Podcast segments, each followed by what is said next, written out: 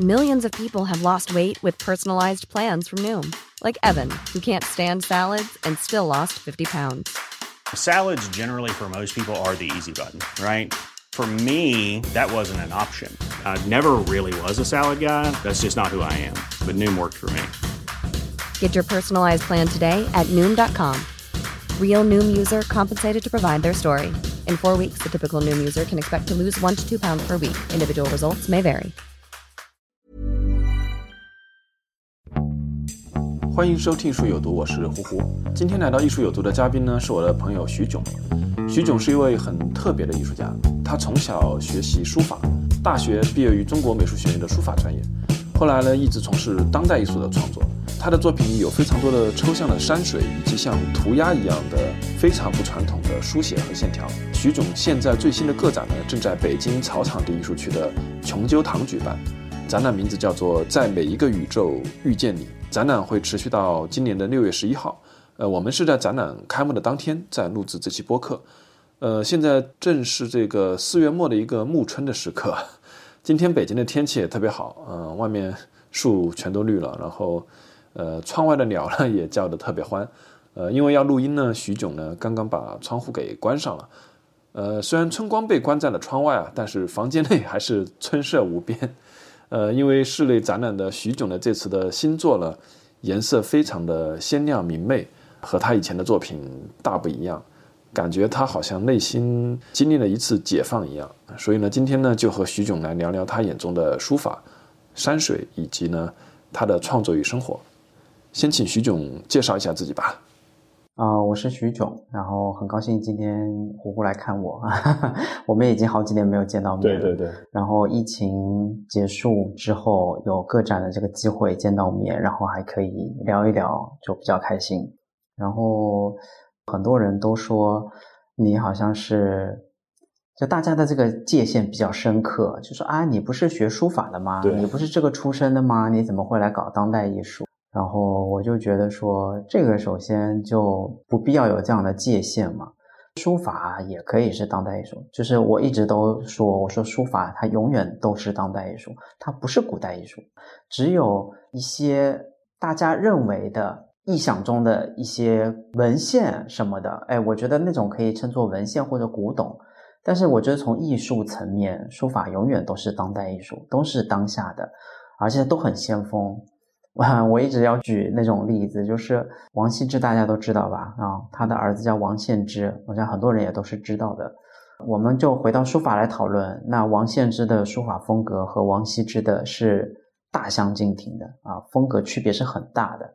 那你说有继承吗？肯定也是有继承的，但是对于王献之自己来说，是一个很大的开拓，他并没有重古嘛。他也没有一味刻意的去做复古这一件事，所以以我们现在人的想法来说的话，他当时的行为是很离经叛道的。那再往后说，每一个大家熟知的艺术史上、书法史上的书法家们，他们之所以被大家认可或者知道，不是因为他复古了、逆古了。而是因为他开创了自己，做了自己，做了当下。就这一点来说，书法反而恰恰是最鲜明、最直接的当代艺术。当代艺术，大家把它理解成 contemporary art，但我觉得这点对书法来说反而是很贴切的。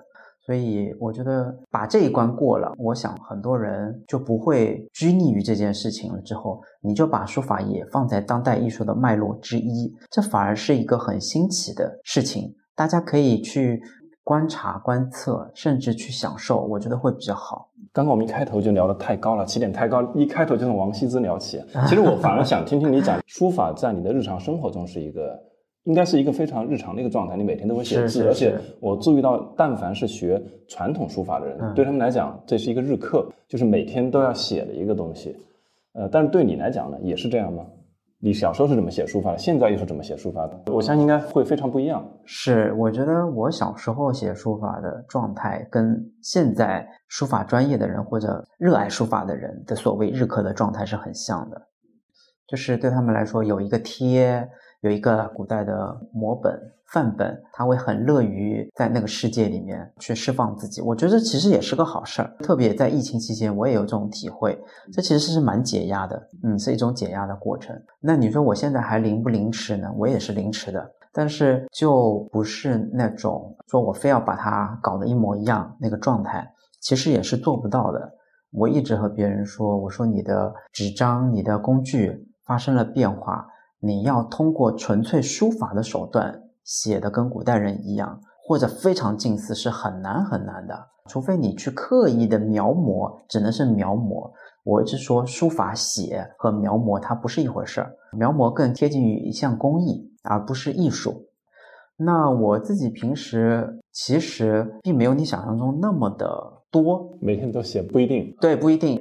比如说我，我有时候可能今天画的时间比较长，哎呀，上年纪了也画不了特别长的。我以前可以一天画十几个、二十个小时都可以啊，但我现在发觉时间长了之后，腰酸背痛还是会有，所以现在画画的时间在减少，嗯，然后所谓书法的时间也在减少，但是我发觉效率比以前高了，我可以通过很短暂的几笔，可能在一个小时之内吧。哎，我觉得好像我吸收的能量，我获得的东西挺多的。我觉得这个状态比较好，特别是哎，我觉得我以前有点假高大上的那种人，非古典音乐不听。我觉得可能也是从小的一些束缚吧。嗯，我以前对流行音乐是特别反感的，其实这是一种狭隘。就现在我就觉得，哎呀，音乐只要好听的、能打动我的都可以，管它是什么样的。口水歌我也觉得有时候还挺打动人的，也不错。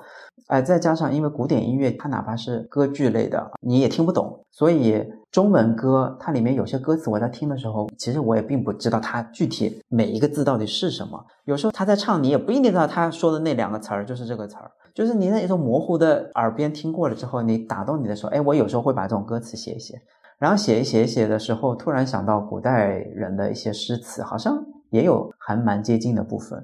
我也会照样再写一写，可能一大张纸上面就七七八八写了很多，然后也会有一些画的啊，一些图像在里面，就是根据当下那个状态就有写的在那个上面。嗯，我觉得那个状态挺好的，就是有一点像调试，就像你刚才那个调试，呃，调试录音啊，有点像那个调试过程。我觉得调试过程其实，我觉得对于我是挺有趣的一件事情，有点像磨刀。你要做活的时候，那个刀你得先跟它发生点关系，你知道今天那个风口到底在哪儿？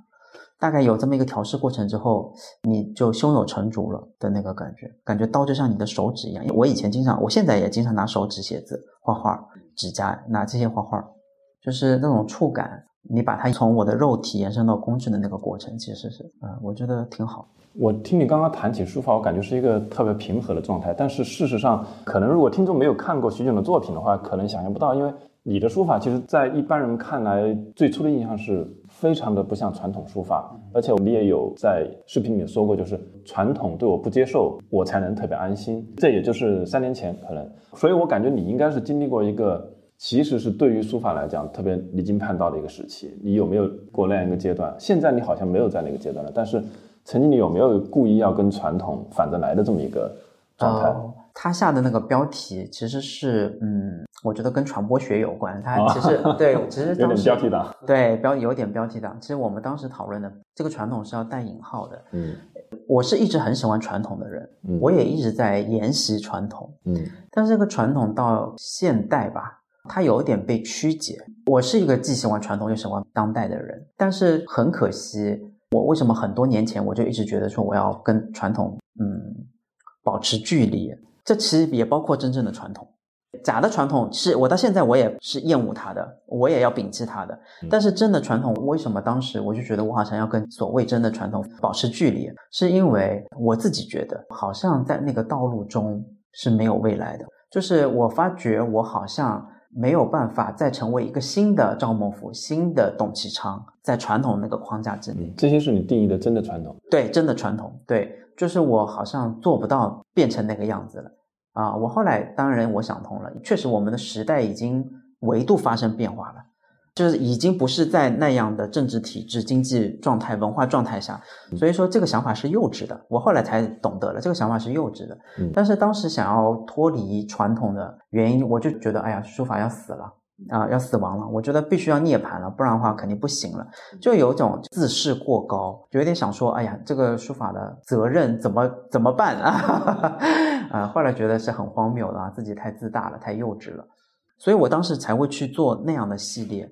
其实有点像日本人当年，或者甚至韩国人可能也做过这一系列的事情。嗯啊，当年先要打破这些法的规则啊，一些打破规则、打破法度嗯啊，要把一些偏视觉的东西做进去嗯啊。当然，我还是要为自己证明，就是我并不是说，哎，我我为了非要把它变成一个图像化，我就是那么刻意去做了，倒也不是，我就太用力，那个时候有点太用力，想尽办法自我剖析。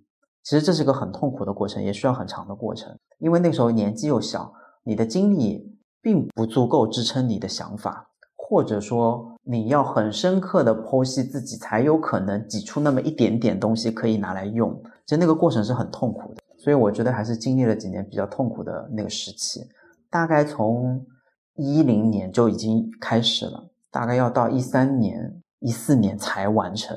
很长好几年的一个过程，后来才有了贾岛系列。那个时候我已经放弃一些东西了，所以很多人都说看了贾岛系列，他们光看图片的时候就觉得，哎呀，这个是乱涂乱画，我也会。不要说普通人，连很多艺术家也都是这么想的。但我觉得很开心的时候，他们看到原作了之后，想法就发生改变了。呃，所以我就觉得进一步让我觉得说，艺术是需要与人亲近的啊，这样子。这里先打断一句，哦就是如果听众听到这里还对徐炯的作品没有了解的话，可以到时候关注一下我们的微信公众号，我们会放出一些他的不同时期的作品图片，是，谢谢。包括这次展览的图片，大家看完之后会知道什么叫乱涂乱画。我觉得这个是大家对徐炯呃不了解徐炯的作品，包括我觉得其实很多对你的作品呃略知一二的人，其实对你的初始的印象都是这样的，嗯感觉你。可能完全不了解的，觉得你在乱涂乱画；知道一点的，知道你在故意乱涂乱画，嗯但是他可能不知道你乱涂乱画的原因和你的乱涂乱画的这些东西的来源。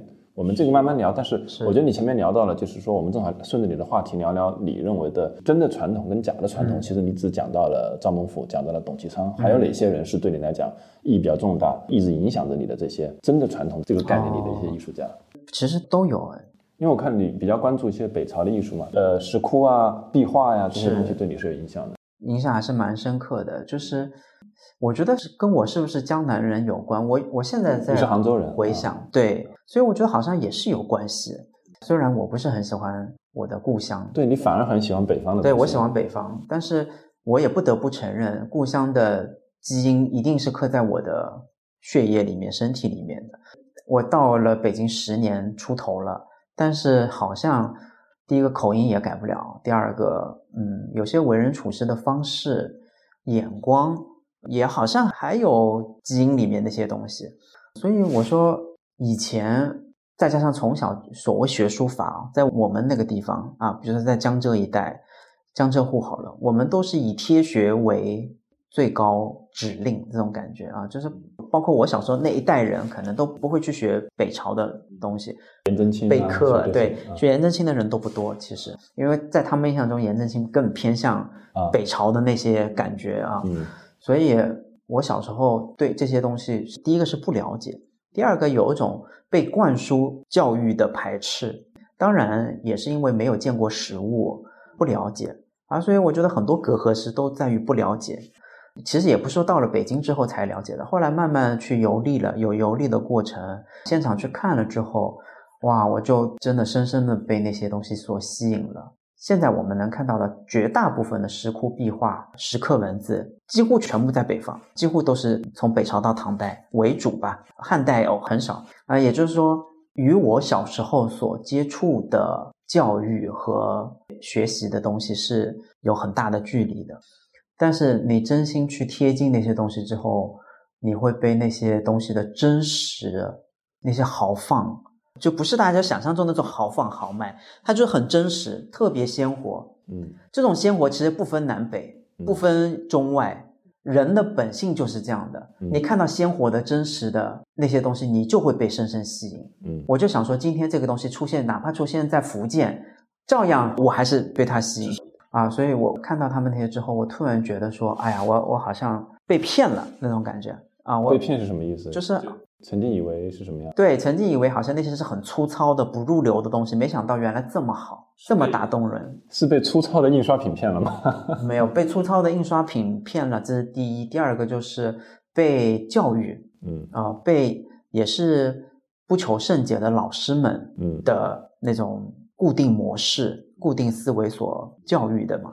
这个老师是包括了大学的老师。啊当然，啊、这个是当然的。嗯所以我现在有点释怀了。我那个时候就突然当下就非常反感，我想说，我怎么会被欺骗了这么多年的那种感觉啊、所以说那个时候就包括我觉得那个时候啊，我觉得书法必须得死的那个想法也是从那个时候开始的，因为它鲜活的东西还存在的，你凭什么你臆想的那些我认为的伪传统，它就不应该存在啊？这样子，因为我觉得真的传统还在，它还鲜活的在墙壁上。而且我也是，我觉得看了石窟壁画之后，我就觉得至少在中国，书法也好，绘画也好，泥塑也好，它好像是融会贯通的，它是一脉的东西，它并没有那么大的区别。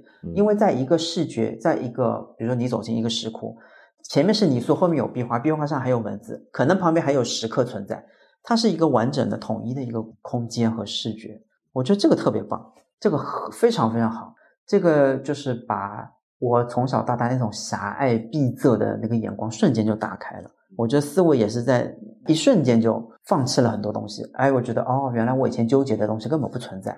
嗯啊、或者说就所谓的一夜长大，我觉得就是在那个时候就突然就想通了这件事情。嗯，我们为什么一开始先从书法聊起啊？因为其实你今天的创作面貌绝对不能仅仅被概括成书法，你其实是一种抽象的一个表现形式，融合了书法呀、山水啊、拼贴啊等等嗯这些形式。但是为什么要从书法聊起呢？首先，当然因为你是一个从小学书法的人。第二呢，其实就像你刚刚提到的，你认为书法已死，其实这句话对于当代艺术圈的人都是一个很陌生的概念，因为大家从来就没有想过书法还活着这个事儿。嗯嗯嗯，我们可能会谈论，比如说文人画已死，嗯或者是那个时候八十年代还有这样的争论嘛，是就是什么中国画已死，因为毕竟那个绘画跟现在的，比如说我们的当代艺术里面的更多的偏向油画这样的一种绘画，还是有直接的联系的。但是书法其实跟我们今天的全世界所定义的这个当代艺术，感觉是，尤其是传统书法，几乎没有什么联系。但是是在你这里其实实是有一个直接的一个联系。对对对，我觉得至少给别人提供了一个样本，至少在我这个艺术家身上，哎，书法可以一直存在，就是从古代到现在就是没有断过。作为我一个小小的个体，我还是在用我把书法当成其中一个媒介和方式，让它至少在我身上是有继续在发生一些事情。那它不一定是纯粹的大家认为的拿毛笔在纸上写字儿这个事情，对吧？在当下，它可以跟当下发生关系。我就一直就说，最早在古代没有纸和笔的时候，他们就是拿木棒啊，拿骨头，拿石刻棒，河蚌，对，河蚌在墙上刻画的。嗯，那后来有了可能更高级一点的材料，它就它也是一个演化过程的嘛。在我身上，它至少跟别的材料在发生关系。我觉得这不是应该是一个很好理解的事情吗？不难吧？所以我也觉得，可能很多人就跟我几年前吧，或者十年前的那个想法是一样的。哎，怎么会是这样子？就是你一旦突破了这个界限，他们就不会纠结这个事情了，也就顺其自然的可以好好的、认真的去看待这件事情。嗯，我记得你之前还讲过，就是说那个是颜真卿还是谁啊？赵孟俯他们的写字和拿笔的方式其实是很随意的，是非常没有现在这么讲究呃，完全没有啊，他们是非常随意的。对，可能这就是我们前面提到的真的传统和假的传统。你定义的假的传统，就是现在更多形式化的这种东西，是的，对不对？对，比较形式化的，不求甚解的，但是又莫名的形式化，莫名的自己臆造、臆想了一些东西。因为其实我觉得我现在能理解他们了。我们就拿颜真卿来说好了，呃，颜真卿的起笔和所谓的啊，其实没有起笔收尾这件事情，所谓的起笔的形状和收尾的形状，因为他写不出来。因为他功力不到，或者他不够热爱，他没有去钻研这个写，他是永远写不出来。他想说，我就是很简单的这样写过去的时候，他就写不出来。所以他最后面他发觉，原来靠描是可以描出来的。但是描，我就说了，描是跟写它不是一回事情。所以说他就觉得说，你看我可以描出来，所以传统就是这么来的，传统就是这样子。因为为什么？因为我写不到传统那样子，但是我可以描出来，那就证明传统就是描出来的，就他就这么定位了。这就是本末本末倒置倒置了，就是伪传统的人大部分都是这个样子的。因为你的字看上去真的就像很随意的写出来的，甚至像一个没有学过书法的人写出来的，这是一个非常先入为主的一个印象。比如说我最开始看到你的早期作品的时候，给我的印象就是这个样子。你是刻意这样的吗？呃，其实也不是刻意这样。我觉得这一点我以前有纠结，但我现在我觉得很正常。你觉得我的字就是有一些作品，感觉像是刻意写成那个样子，感觉像不会写的人写的。就像我最早最早去看到真的北朝石刻的时候，我觉得哎，这不是不会写的人随便工匠或者文盲刻出来的吗？其实我觉得无所谓，他给你提供了一个新的视觉啊。就像你说，那我当时有没有刻意说，哎，我不要写成那么经典的样子？我想写成，因为那很多大部分是左手写的，所以就是我也想去尝试。我只是想去尝试一下，说我放弃那些，我有没有中伪传统的毒？我想我一定也有中到。第一个是排毒的过程，第二个就是我要重新去试验这件事情，去试验古代的那一些我认为像儿儿体的人写出来那些东西是真实的还是他们刻意的。我突然发现，原来他们是真实的，因为我放弃那些东西写出来的时候，跟他们是很相像的，所以说也同时印证了自己心里的这些事情。你说的这些东西是在哪里看到的？应该不是在一些什么博物馆。博物馆其实也有啊，博物馆里面也有，只是大家很多人都不看。嗯，但是真正的在室外的，真的在石窟空间的，在石刻里面的，当然也都存在的。但是博物馆里很多，书籍上其实也是很多，但是我觉得很多人他们是不看的，不关注的。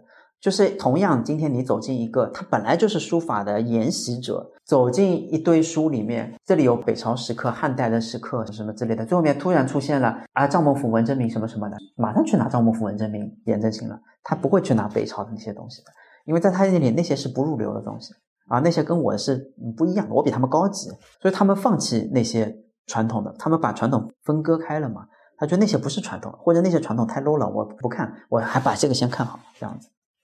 到了明代，比如说像文征明这种，你觉得他依然属于你的真传统的这个？当然，当然，这个我还是要承认。虽然我觉得文征明的水平是差的，他的能力是不够的，但是他当然还是真传统啊，他没有描摹的过程，嗯啊，就是从描摹的过程开始了，就是说他写不出来之后，他要靠描才能描出来的，这就是假的传统开始了。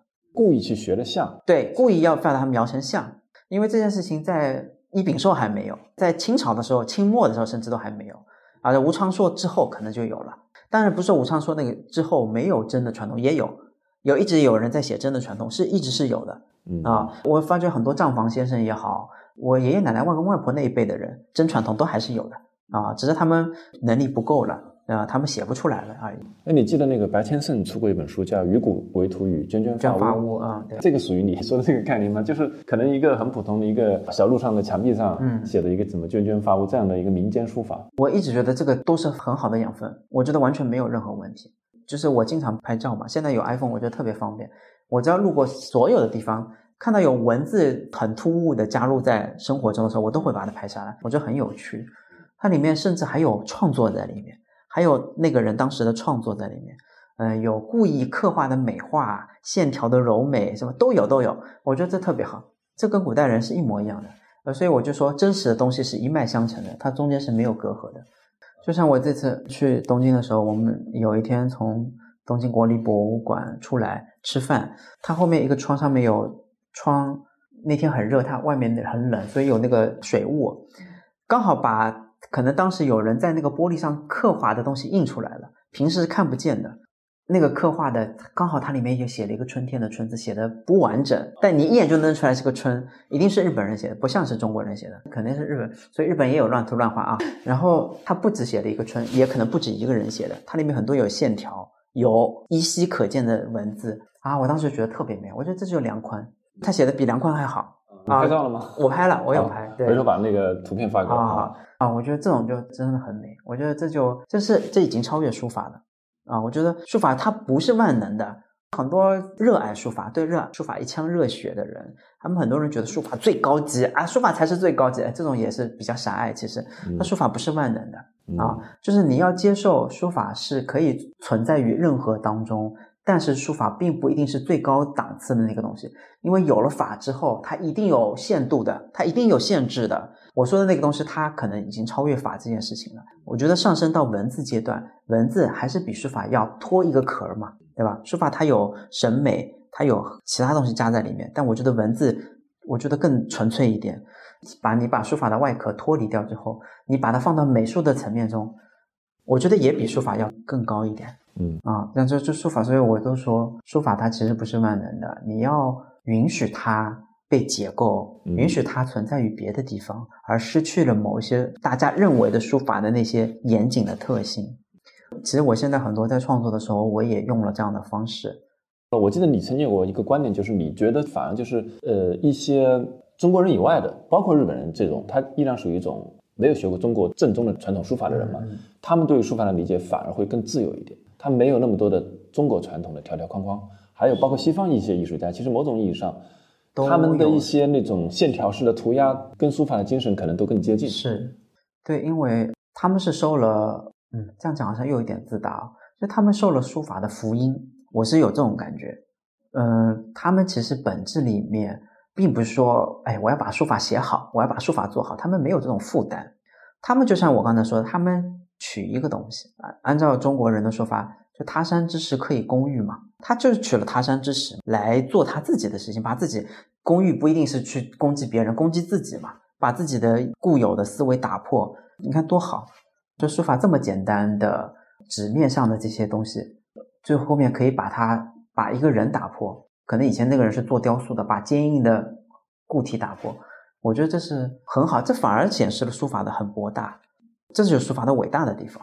就像我刚才你说的那个，可能他们日本的有些书法家，很多人也不去研究，为什么他们写出来跟我们很多不太一样的原因，是因为他们不是按照我们的笔顺写的啊，甚至连横是从左到右写的也不一定，他很多也是从右到左写的啊，也有的。所以就是因为这样的之后，他就是打破了我们人体，因为书法很多大家去看，不管米芾的也好啊，或者很多书法家的，他写的时候有一些一列下来有些形状的，都是跟我们用右手写字有关啊。然后我们手臂的那个滑行的那个部分，你去看塞汤布里，他很多为什么它都是这个形状的？是因为他拿右手都是这样画的，人的肉体的惯性就是这个样子的，书法也是这样子。就这一点来说，塞汤布里跟书法是完全一模一样，没有任何区别，很好。所以说，有很多人他们不去想这个事情，就包括像井上有一，他为什么很多大字，你会觉得他好像就是不一样，就是比较美，因为他一旦写大字了之后，他就没有办法拿一只手，以我们人，除非井上又有四米高 啊，对吧？他可以拿得动像水桶那么大的笔，那他可以这样写，不然的话他肯定是要借助别的方式，嗯，呃用身体，用身体来写作，就白发英雄道理都是一样的，用身体在那里绘画和写作，那就不会像我们想象中看到拿右手你这样写出来的字，它当然是两种视觉形象，因为它从产生到最后面的结果都和大家想象中的书法是不一样的，但人家又是书法，他也能因为他写了汉字嘛，所以这些东西你就把它并置来看，你都会觉得很美妙，你非要把它有上下隶属关系的时候就很拧巴。我呃上个月嘛，在香港在 M 家，我看到了一件给我印象很深刻的一件书法作品，非常的抽象，嗯呃像张画，但是又一看就是一个书法家的一个作品。后来我去查了一下，叫比田锦囊谷。我觉得他对于中国人来讲特别陌生，甚至在日本都算很陌生。哦，你看一下他的作品，我专门找了一下，到我这里看一看。我在 M 家看到的是这一件，哦特别高，差不多四米高。我知道，我知道，四米高。我本来今年下半年要跟他一起做合展，哦，是吗？是他们的画廊，对就是他，我知道，我有看过他的作品。对对对，就这一件我也有看到。对，我就看到这样的，我就觉得突然让我很惊讶，因为嗯我以为井上有一是独一无二的，啊其实不是。当然不是，他，你看他的很多，甚至某些作品跟井上有一有相似之处的，对写作的方式是的，他还有一些有些作品更符号化，对，更更抽象一点更抽象一点。当然，我们也不能这么类比啊，就是他有一些像米罗嗯，啊，对吧？但是他也有他很多自己的东西，对对对对，所以说他井上有一句还是执着在书法层面，对，写字，对写字，他是开拓了这个部分，嗯他没有对书法有那么大的执念。这是我在香港印象最深刻是是是一件是这件作品，我真的看了之后特别喜欢。啊、是但是我想，为什么这个人，呃，国内完全没有人提过？因为他们的画廊目前就他们比较害羞，他们目前还没有到中国来做展览的那个。然后另外一件在香港见到的一件作品，印象也很深刻，就是白兰准的那件，哦，我知道，一个非常空白的卷轴上画了一个根号是是是的符号，但是他画的其实是一个山水。是对是的，嗯，反而在香港去看巴塞的时候，准备去看当代艺术的，结果留下印象的是这两个人。然后我们就正好从书法讲到山水，因为你的绘画里面其实更多的是抽象符号形成的山水，对吧？山水这个东西呢，应该说跟书法不一样，书法呢跟当代艺术感觉关系很小。但是山水作为一种形象呢，在当代艺术，尤其是中国的当代艺术里面，其实一直是存在的，对对，一直在变化的嗯。是呃，你是怎么去理解这个东西的？因为你其实本身你也有个展，本身就叫山水。对，上一个个展就是，我觉得好像这跟我当时做书法道理是一样的。我一直觉得他们都有真传统和伪传统的存在。那书法更没有人在做，所以我要在书法上加把劲儿。我的那个时候是这种感觉。我觉得山水好像做的人就比较多，我觉得我好像没有那么大的责任感那种感觉。我觉得我只要参与在其中就可以了。所以说做山水的时候，反而第一个用的时间年限没有书法那么长。第二个做的时候的那个用力度也没有那么可怕，我觉得，嗯，就就相当于是执念少一点，所以反而轻松，就反而轻松一点。我突然觉得，哎，我什么都可以做，就这样子。其实我在做纯粹可能跟书法相关的作品的时候，拼贴用的是很少的，但是在做山水的时候，我大量的用了拼贴的那个东西，是因为我我也就是我相信大家只要真的去真正的石窟里面去看过。它里面很多都是已经被破坏了，有些后代又重新粉刷一下，继续画一画。它其实是好几层的，有些他来不及画，画的一半的都有，这些都是存在的。所以说，就是有这种视觉经验了之后，我都觉得说，哦，古人都已经告诉我可以这么做了，我干嘛不能做？好像负担少了很多，然后随意性就增加了很多。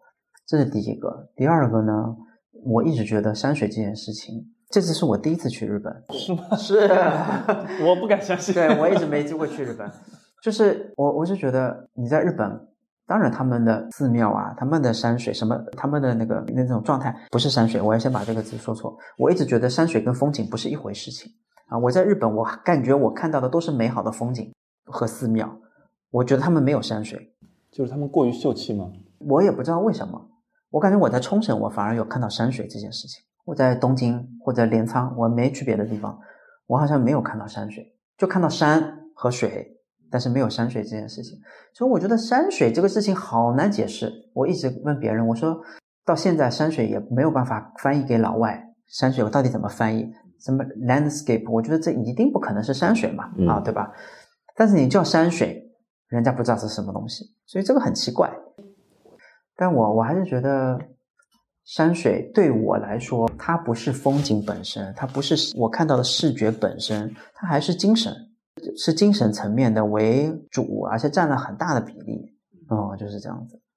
但是这个精神有变化吗？从古代的这种山水到现代的山水，从古代到现代的山水，是我们同样也可以说，是不是有真的山水和假的山水？对，当然有真假之分，当然也有，他们一直有变化。这个山水啊，我现在想通了，这个山水是。文人绘画才开始有的，古代人也一直有在画风景啊。我们现在把它定义成风景，去看北朝的壁画上面很多风景，那些山啊什么什么瀑布都有。但是好像至少在文人绘画的时候，他们没有把古代的定成山水，他们把自己的那一个定义成山水，因为他就觉得我把自己的精神意象强烈的释放在这个图像之中，这个才叫做山水，是这样子的。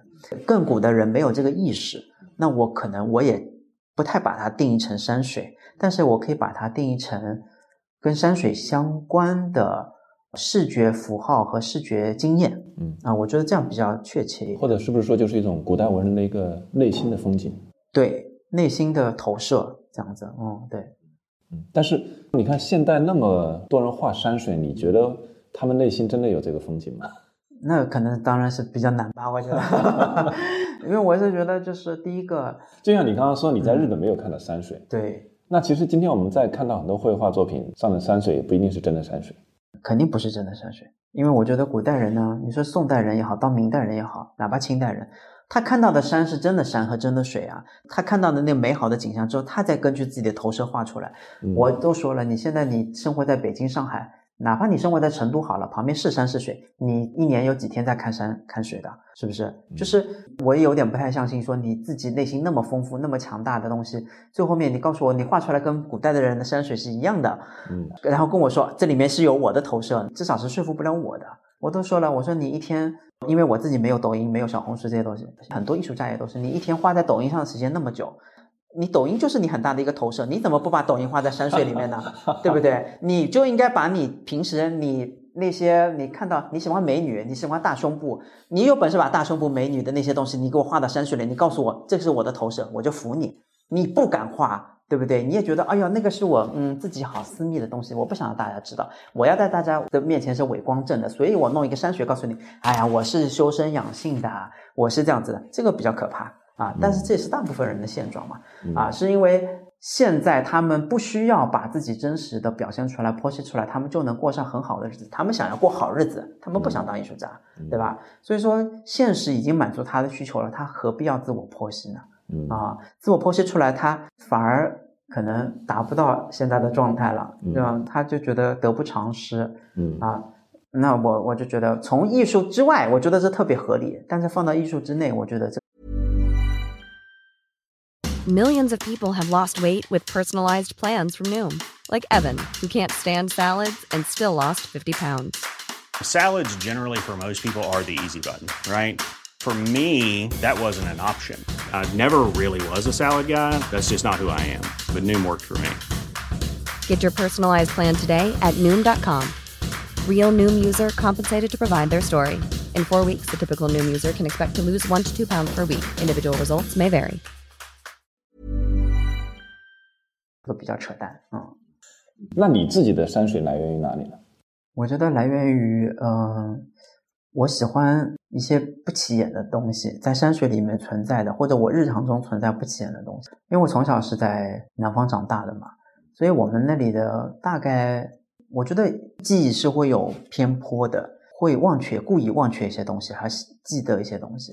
但我觉得我好像印象中，我从小到大的天空，真正的蓝天白云的日子是很不多的。不是说我们那里太脏不脏，但是阴天灰蒙蒙的天比较多。阴天比较多，所以我们那里的湿度不是说大到跟热带雨林一样，但也蛮湿的。低矮植物比较茂盛，但是不是那种大叶的那种热带雨林的那些低矮植物，就是细小的苔藓类的、菖蒲类的啊，那些东西是蛮多的，动不动都能看得到啊。但是也不像日本那些，我觉得日本那些苔藓怎么那么漂亮？都修剪，都修剪过于漂亮了。但是我我我觉得江南的这些苔藓很很荒蛮。很荒芜，有一种荒芜感，而且我印象中，就是我可能经历了一个还没有大拆大建的那个年代，就是很多地方它是废弃的，它是荒芜的，还没有变成房地产的时候的那个样子，有点像废墟。那这个废墟里面还有植物存在，呃，有曾经它作为庭院的时候的那些被修剪过的，现在又茂盛生长的植物，低矮的苔藓类的东西，呃，甚至还有。甚至还有小溪流存在，哎，我觉得当时我觉得那个都特别美，我到现在都觉得这个是很美，就是逝去了不可再得的东西啊，所以我我很喜欢苔藓。然后我还有一个很强的视觉经验是，呃，已经是十岁之后的事情了，我就经常去那种废弃的地方去玩的时候，那个苔藓长得很茂盛，然后应该是一只死猫。哦，但它应该是已经死了很久很久了，但没想到它的皮、它的毛发还在，可能骨骼皮囊，因为我也不敢多看，我觉得还是有点恐惧的样子。但它皮毛还在，同时它皮毛周围长满了苔藓，我觉得，但是我当时觉得特别美。我第一次那个时候，我第一次对苔藓产生了一种恐惧和敬畏，就原来你别看它那么小的东西，你一脚它就没了，那些东西它居然是可以可以吞噬你的那种感觉。但是我又觉得说，好像最后面它也跟自然融为一体了。通过苔藓这件事啊，所以我觉得苔藓是个很好的媒介。我好像我对山水的其中一个渴望跟印象，就是从苔藓出发的。苔藓类的、低矮植物类的、蕨类的这些东西，嗯，我自己也喜欢这些东西。所以我觉得这是构成我对山水渴望和热情的很大一部分。这样子，第二个就是光线。因为我有不少机会和经历是在月光下、星光下看到，也不说大山大河吧，就山山河的那个样子。还是你们江浙一带的那些山？啊，我在北方也有看到，就在北方真的有看到巨大的月亮和星空下的山河的那个样子。我突然发现，原来暗下来之后，它其实很亮，它有月亮的情况下，它那个山和松树是很亮的，非常非常亮，你可以看得很清楚。其实那个状态很优美，有一点金属感，它不像是那种王蒙也好，元元代的，比如说像王蒙啊也好，倪瓒也好，他们笔下的那些样子，反而第一个它是有金属感。都是那种有矿的山，是吧？哎，对对对对对，就是它，它是很独特的，它有体积感，让我感觉不是木质的那种感觉，它可以是多材料，觉得山水是可以没有长满树啊，没有长满那些东西，对，嗯，所以我那时候觉得原来山水可以是非木质的水质的那种感觉，嗯，它可以有其他材质来代替，所以我那个时候也过了一关，就是说，其实我可以拿别的材质来代替笔去创作。山水、星空，这天体啊那些东西，而且光啊，它的光下来的那个样子真的非常美，真的非常好。而且光它是有局限的，它是有块面感的，所以在没有光的地方，除了无尽的黑暗之外，有各种各样的层次啊。我觉得这些都特别打动我。我的生活经验里面其实没有山的哦，因为我在江汉平原长大的哦，这样子哦，从小没有见过任何山。我小时候后来去武汉，我看到龟山和蛇山，蛇山，那就是我见过最高的山，可能几十米高吧。是是是。后来我又生活在上海，上海也没有山，是。所以我第一次去杭州去西湖，其实给我印象最深的不是西湖，是山。哦。西湖背后的山，就像你说的，尤其是阴雨天气的时候，有那个雾气的时候，有一层层的那种感觉，我才第一次意识到，原来水墨画是真的。对，就是那个是真的是写实的。对，是。啊，我突然插一句，虽然我很不喜欢张大千。但是张大千很多话是真实的，就是他到台湾了之后，我有一次从反正要回来去桃园机场的路上，他们刚下过雨，然后对面的那个桥啊，他们那个我忘了是观音山还是什么山，反正那个山，哇，那个雾气，哎，我是当时想说，哦，原来张大千也还至少他是在画真实的东西，他有真实的东西，所以我觉得这个不容易，所以我又回过头来去想那个谁，嗯。陆延绍，嗯，他也有类似于那样的东西，也是真实的，所以我就有放过他们，我就有释怀，说不管怎么样，他们还有在画真实的东西，且是他们想把这个优美和美妙表达出来，我说这就不容易，嗯。你知道东山魁夷？我知道啊，对。他其实也是用一种，呃，非常极致的方式表现一个其实偏向于写实的一个日本的山水，啊，但我不知道你会不会喜欢 东山魁夷这样的艺术家？对，就还好。嗯。我们在聊到就是你的画里面就出现的，除了涂鸦式的书法和山水以外，在最新的几年，其实就是我们刚刚看了你的新的展览，这个个展之后，出现了非常多的拼贴的东西，诗句，有些甚至我读出来都不是一句完整的话，可能这些东西在你的绘画里是怎么逐步出现的？嗯，呃，是这样子，就是，呃，我觉得这也是跟我现在我们处的时代有关。就是大家的阅读，第一个阅读量大大的减少，第二个就像刚才那种广告那种 title title 式的东西越来越多，大家很容易被其中一片断章取义的东西所吸引。其实我自己也在陷入这样的陷阱之中，那这是客观存在，没有办法的。哎，我觉得这其实算是一种方法论的一种，凭什么他们可以做这件事情，我也可以做这个事情？我为什么不能自己断章取义？我不是说我要去搞一个噱头什么东西的。就是我就把我这一句诗里面这一一首诗或很大一段东西，我最喜欢的东西捞捞出来就可以了。这是第一个。第二个，很多甚至连把这一句捞出来的时候，我还把中间一些引掉了。就是你能看懂是什么就是什么，你看到的是什么你就是什么。所以说就是嗯，像这一次系列里面很多里面有我和你那些部分的，对，就是我觉得这其实是我和大家最关注的事情。我就说了，就是你能不能在一张画里面，你把我和你都找到？我觉得这也就不容易，就证明你好好去看了，就是这样子。呃，提出一个我的疑问：为什么你这次的个展名字叫“在每个宇宙遇见你”？嗯，有一点点油腻的一个标题，跟你以前的展览标题完全不一样，对对不对？比如说你以前的展览标题“我在北朝神魂颠倒”，嗯，这样你会觉得哦，这个跟你的创作、跟你的精神是完全契合的。但是你这次的个展是故意选择了一个这样看起来就是有一些，呃，你就太过于跟别人那种就是感觉你跟某些东西和解了一样，然后你的绘画这次也是，你也是比较不叫抵触吧，最起码你是不会让你的画面过分的鲜亮、五光十色嘛，对不对？因为你以前的绘画基本上都是那种泛黄的宣纸作为一个底面，然后尽可能比较古朴的一些色彩在上面。但是这个展览其实有非常亮的，比如说红的花呀，呃，绿的胶带呀这样的东西啊，为什么会有这样的变化？呃，第一个，我是一直不排斥这些东西的。我们在看展览的时候，我很意外。你说你这些作品其实是二零一四年开始就创作，对对对，并不是说这两年的一个创作。对对对，就是我我一直是不排斥鲜亮的颜色的，因为我觉得我从小到大思维太像一个老者了。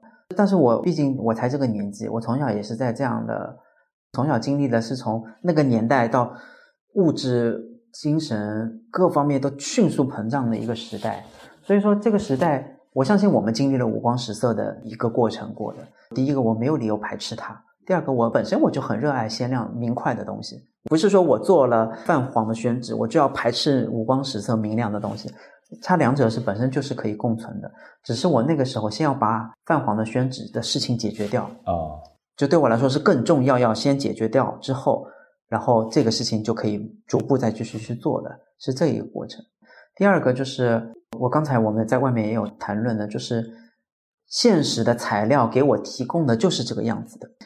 第一个，我也没有这个经济财力去特地为我泛黄的宣纸做配套的色系的胶带，或者类似于其他的现成物。这第一个。第二个呢，就是你要尊重现实，就是我现实中能索取的东西，好像大概。就是这样子，哎，我觉得也非常好，因为真实，我觉得对我来说越来越重要。我以前可能还有一些理想化，我觉得是这样子，但是我觉得现在我要更多的去面对真实这件事情。以前的理想化是指什么？就包括你是不是你提到了，你觉得你对书法都有责任呢？这些东西是是是是 之类的啊，对，就过于，我觉得有点过于理想化啊，就是这样子。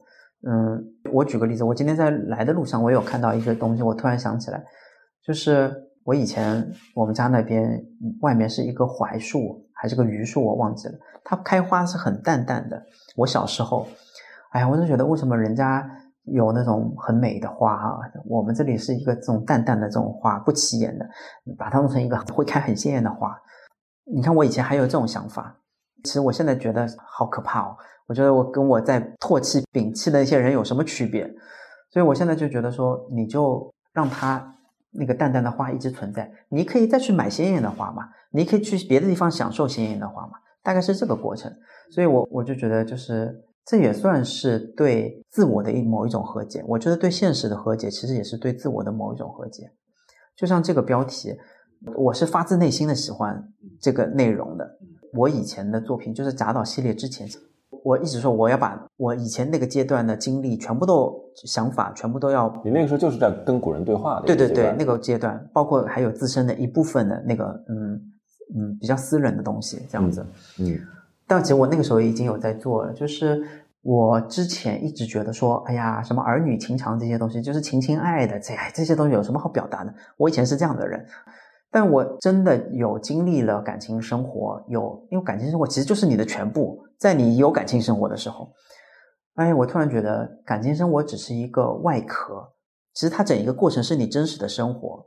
嗯，我有什么理由去排斥这件事情？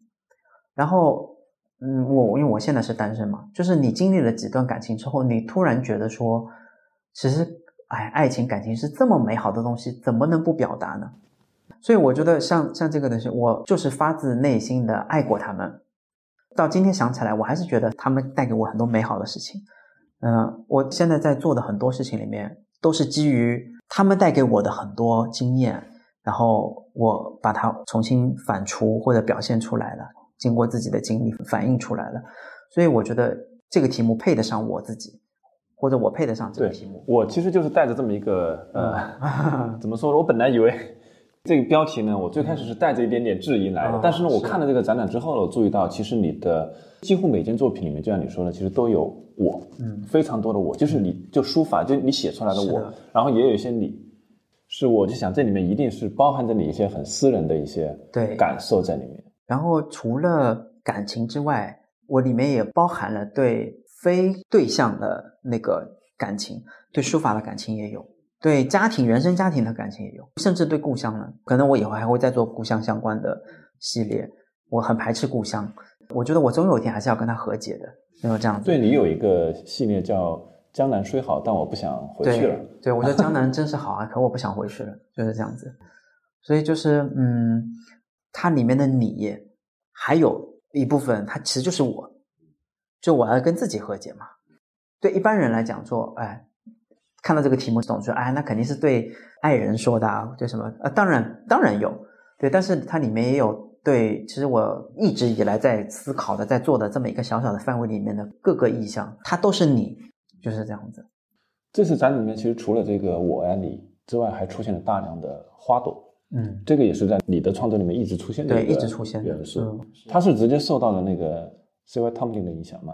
因为我觉得好像你屡屡提到的艺术家里面，一个有他，还有一个是那个路易斯·布尔乔亚，对吧？好像他们对你的影响，我觉得呃，甚至不低于就是曾经你大量学习的这些古代的是是书法呀、绘画对你的影响是。花，因为我呃，我们家里面从小就养花啊，所以我一直对花是有极大的亲切感。我爷爷他特别喜欢兰花，所以我从小到大的家里面几乎时时有兰花开着的。然后我也有一个印象，就是哎，我觉得中间还有一个某种情节，就是母亲的情这种情节。我母亲身上。可能她用的当时用的香水还是什么，一直是一种兰花的香味，所以我每次闻到兰，我自己现在北京的家里，我都想尽一切办法在种兰花。我就闻到兰花香味，我就有安全感，因为这安全感来自于母亲，这样子。所以我觉得花朵对我来说最早最重要的是，因为它是一个跟母亲母爱之间的连结，其实是这一个部分。然后剩下的就是，呃，我觉得我。觉得花的颜色，在我还没有养珊瑚、养海里面的东西之前，我觉得我看到过最丰富、最细腻、最美的颜色都是来自于花朵啊。当然，海洋里面其实我觉得跟花朵类似了，就海洋里面的颜色也很丰富、很美、很美。但是至少我平时能接触到的，我觉得最不可思议的颜色都是来自于花朵，而且我对花朵有了强大的这种崇敬心理。这第一个，第二个呢，我觉得我就是一个很典型的。跟别人不太一样的点，就是大家都在看花的时候，我小时候我们经常，我们小学里面经常有什么春游去玩，春游嘛肯定都是花开花的时间，很多小朋友还要去摘花啊，跟花朵拍照看花的时候，我就会看到很多落花。我们杭州那个地方，是我小时候很多茶花，红色的茶花，茶花落下来的时候，它还是很油亮的。哎呀，我当时我都一直都很惋惜，都很可惜。哎呀，我说。原来花就开到一定的时候，它居然会掉。它在盛放的时候，它居然就掉了。我小时候真的会因为看到一群很美的落花，我会落泪的那种人。所以我从小就喜欢花和落花这样子。嗯，所以我一直小时候就给我这样的一个经验，就是好像到全盛的时候，居然就是要走下坡路了，要没了。我就觉得一直就很惋惜。我莫名的小时候给自己增加了一些这种紧迫感和压力，其实来自于这里。那你这次在日本有没有看到樱花呀什么的？有有有，都是，都是樱花。就是第一天跟好朋友去，嗯，目黑川啊，那个樱花还没怎么开，所以我就有看到原来很多还没有开的樱花，在一片全部都是的时候，呃，那个视觉经验还是跟我小时候看到的不太一样，很不一样。对，我觉得好像也是过分美丽了一点。对，我觉得不是我那么期待中的样子。哦，不够自然。对，然后后来过了几天，在六本木看到了，哇，盛放的那个样子，全整个马路上全部都是的时候，我觉得就跟我到了北京看到了桃花这么短的一枝枝上面，全居然全部能包满桃花那样子，我觉得好恐怖。我觉得一定是基因改良之后的结果。我觉得真正的真实的植物不会长成那样，这种就会带给我恐惧感。但是我觉得它既然已经现实存在了，我也接受，就是这样。嗯嗯。在你这个展览里，还有一个小的细节的一个发现，就是有几个你自己造的字，上面是一个鱼，下面是一个龙，反复的在你的作品里面出现，这个很特别，怎么来的？第一个也是自我隐喻嘛，我希望我自己长时间有在变化，有在处于一个过渡状态，我不想变成一种尘埃落定的样子，我觉得啊，也是对生命的恐惧，就是像我说的落花一样，你一旦变成成型了之后，你就你可能分分钟就要凋谢了。所以我觉得这好像也是一种自，虽然是一种自欺欺人，但是也是一种自我的安慰。我觉得是鱼化龙嘛，从鱼变成龙的那个中间那个状态，它就一直有可能性，它有不同的可能性，它在一个过程中。所以我觉得这是自我形象的一个投射。这第一个，第二个就是，嗯，这两个意象从中国古代到现在，大家好像都对这两个东西有很大的期许。鱼就是我们中国人都希望财富嘛，这样子；龙嘛，就是可能跟权力啊、跟身份相关的一些，呃，对一些相关的东西。嗯，然后还是逃脱不了的某些意象。哎，我觉得都很有趣。按理来说，应该是中国人最在乎的、很光鲜亮丽的东西。哎，我把它拼在一起，然后就是很简单的刻画，这种出现了，就可能也是一种戏谑的成分在里面。我觉得应该看淡一点。刚刚其实提到你是看展的时候，你提到你是看到了，呃，是壁画上有这样的一个形象，是吧？对，壁画上也有，然后石刻上也有。就是鱼在变成龙的过程中的一个半成品，哎，对，半成品的状态，我觉得刻画的是很 Q 的一个东西，很卡通，也很屌，很奇怪的一个东西。它其实是个龙头，龙头，然后鱼的身体。哦，先从头开始变化啊。对，它可能就是这样变变变，先要长出一个头来，然后再鱼的身子就变成一条龙。那你那个制造的字是鱼头龙身？对，哎，是，我觉得这其实都问题都不大啊。对，嗯嗯。那其实除了你的个展以主要的一些绘画、一些这种呃书法为主以外，我注意到其实你你还创作过很多小件的作品，在扇子上写字啊。像扇子，我不管是团扇还是折扇，我夏天我自己就用的，而且我一直和别人说，之前做扇子的系列。他们收藏的人，我都说，我说你不要拿回去供在那边，我就希望你夏天能用。哦，我对我说，你哪怕你要是哪一天你用了几年它坏了，或者它有痕迹了，我就特别开心。我说到时候你还给我，我再写把新的给你。我一直是跟人家是这么说的，我渴望看到使用痕迹。我自己的作品里面也是这样子的。我觉得一旦一个作品，因为我本身这个作品做出来，它就是希望你是实用的，那你就最后面顺应了这一件事情，我会特别高兴。我不希望它被束之高阁的当做一件哎什么艺术品。我觉得我在做这个作品的时候，我就没有这种想法。我希望大家都能用上。我们再来聊聊，因为你最近几年确实，我天天在朋友圈看到你到处旅行。你印象比较深的旅行，就除了你最近去去了日本以外，还有一些什么样的旅行是对你来讲感受比较深刻的？嗯。我去了好多次大同，但云冈是肯定绕不过。嗯，我觉得我好感谢北方也还有很多辽金的寺庙遗存下来，这跟南方的寺庙还是有蛮大的区别。然后里面有一些古物还留存的，壁画还留存的。我好像骨子里就喜欢这些东西，我没有办法排斥和离开这些东西。就像我每一次去云冈也好，莫高窟也好，我莫高窟去过十一次了，然后每一次我都不想走。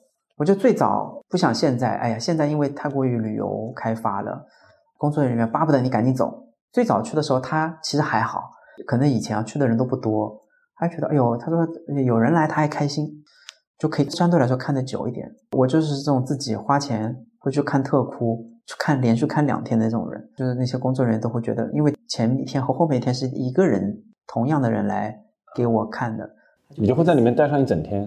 我我经常待上一整天。然后就第二天我还会再去，然后再花这个钱再去看特库，然后他们都不理解，说你昨天是不是来看过？我说是的，那他们他们是不理解这件事情的。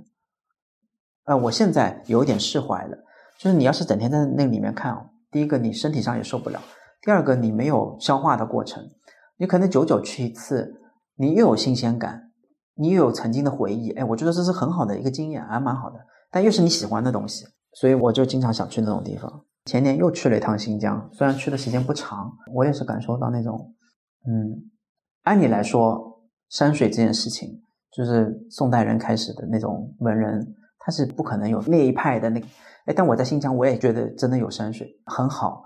我到了新疆，就是我感觉它的风景，它的山水是跟强烈的人文结合在一起的，跟他们人结合在一起的。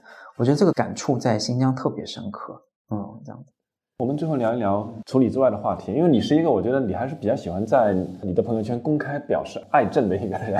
对于很多作品，你前面提到张大千嘛，其实你你是不是有一个系列叫做卖掉张姓艺术家。对对对，是的。意思就是说，让藏家赶快把张大千卖掉。是是是，大概是这个意思。但是正好张大千最近刚刚在苏富比一件那个两折的屏风卖了两点五个亿港币。对对对。我其实不太喜欢这件作品啊，但是确实，呃，山水类的绘画里面，尤其是越到晚近的，到民国啊，到什么的，就是我大量的，其实我都不太特别喜欢。呃，但是比如说像张大千的大部分作品，我也肯定是谈不上喜欢的。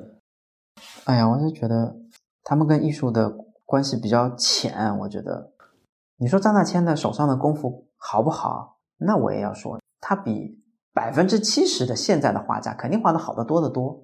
但是呢，就作为艺术家来说，他这个能力还是不够的。就他的那种又笨又聪明，就手上又很笨，但是那小聪明有很多啊，这是典型的这种人。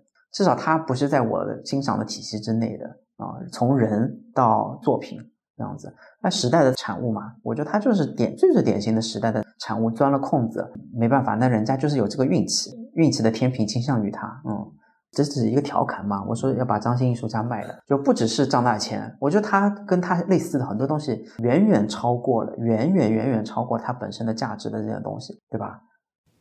齐白石呢？齐白石，嗯，我觉得比张大千好多了。嗯，我还一直觉得齐白石有点毕加索的这个意思。嗯，我觉得还不错，他有变化的过程啊。当然，张大千也有变化的过程，这点要是要承认的啊。都有一个学古到后来的这个这个过程。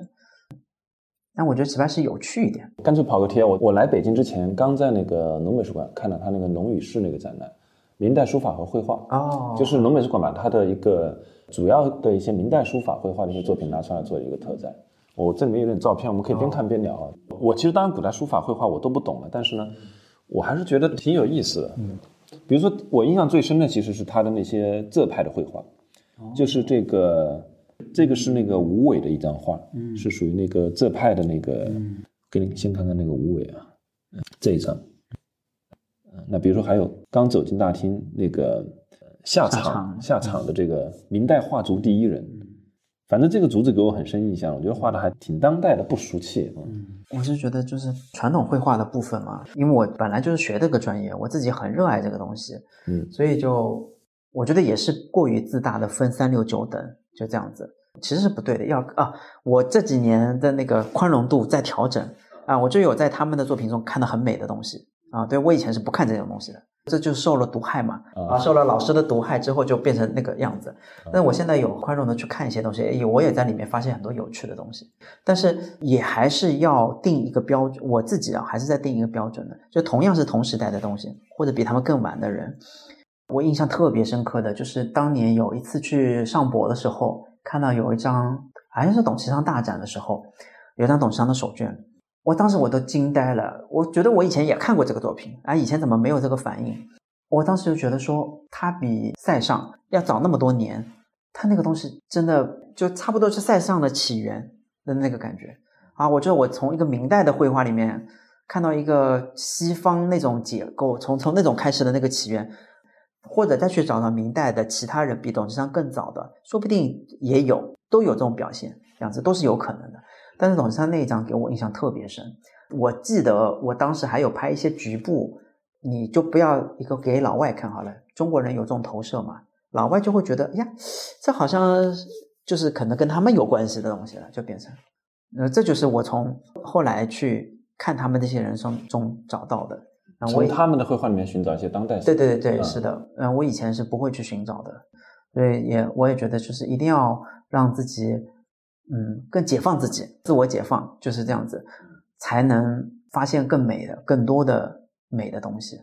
啊，就像这种展览，比如说，哎呀，因为我近期都没有回去，我要是有时间，我这个展览我也肯定会想要去看一下。对，我刚刚听了你说的那个，我就想到，这个展览真的是你的一次自我解放式的一个展览。嗯我觉得套用一个同样的从电视剧里面来的标题，我觉得这个展览是你的徐总的解放日记，对，是 有点像。有，就是我，我甚至觉得，就是我在做这些作品的时候，可能最早的初衷还是很用劲的，还是很用力的。但是最后面全部都完成的时候，嗯，因为还有部分没有展，还有部分送去台北了。因为你在上海，你应该也知道，我们那里的人讲话就是这个是意思意思。就最后面这个展览，就对我来说是意思意思那种感觉，就不是那么哎，非要用礼哎，感觉我见面我要送你一个客你一个重礼，就不是这种感觉。我觉得这个很真诚，很真挚，彼此没有负担，反而很真诚。哎，就是这样就开启了我们的对话了，就变成这样，就是有情感的流转了，交流了。我觉得是这样的一个过程。可能人真的要到了，因为我今年四十岁嘛，我觉得可能真的要到了四十岁才会有这种想法，就是又看开，但是又。就还有精力能做一些东西的时候，嗯，我觉得大概是这样子。但是呢，我就说了，就是说那个什么布尔乔亚也好，现在还活着 Alex k a z e 也好，哎，应该要他像他们这样学习，就创作到生命的最后尽头，创作就生命中跟你喝水吃饭道理是一样的。所以周新建说的很对的，他说什么除了吃饭，什么睡觉啊，就像神仙一样，反正类似于这么一句话，对吧？这就是艺术。啊，这就是艺术，就是生活嘛。所以我现在经常听到中国的艺术家说：“哎呀，我要努力，努力到四十五岁、五十岁我就退休了啊，我就功成名就了。”我当时我就听到，我就觉得不可思议。就我希望我自己是可以创作到生命尽头的那种人。好的，我们今天就聊到这里。今天如果听众听了感兴趣的话呢，欢迎来那个北京的草场地红一号院琼鸠堂来看徐总的这个个展。这个展览呢是。呃，今天开幕，四月二十九号开幕，然后持续到六月十一号。对对，嗯，好，谢谢，拜拜。感谢收听《艺术有毒》播客，欢迎关注我们的微信公众号和微博账号，以便获得更多与节目有关的信息。也欢迎给我们留言、转发和好评，支持我们做出更好的节目。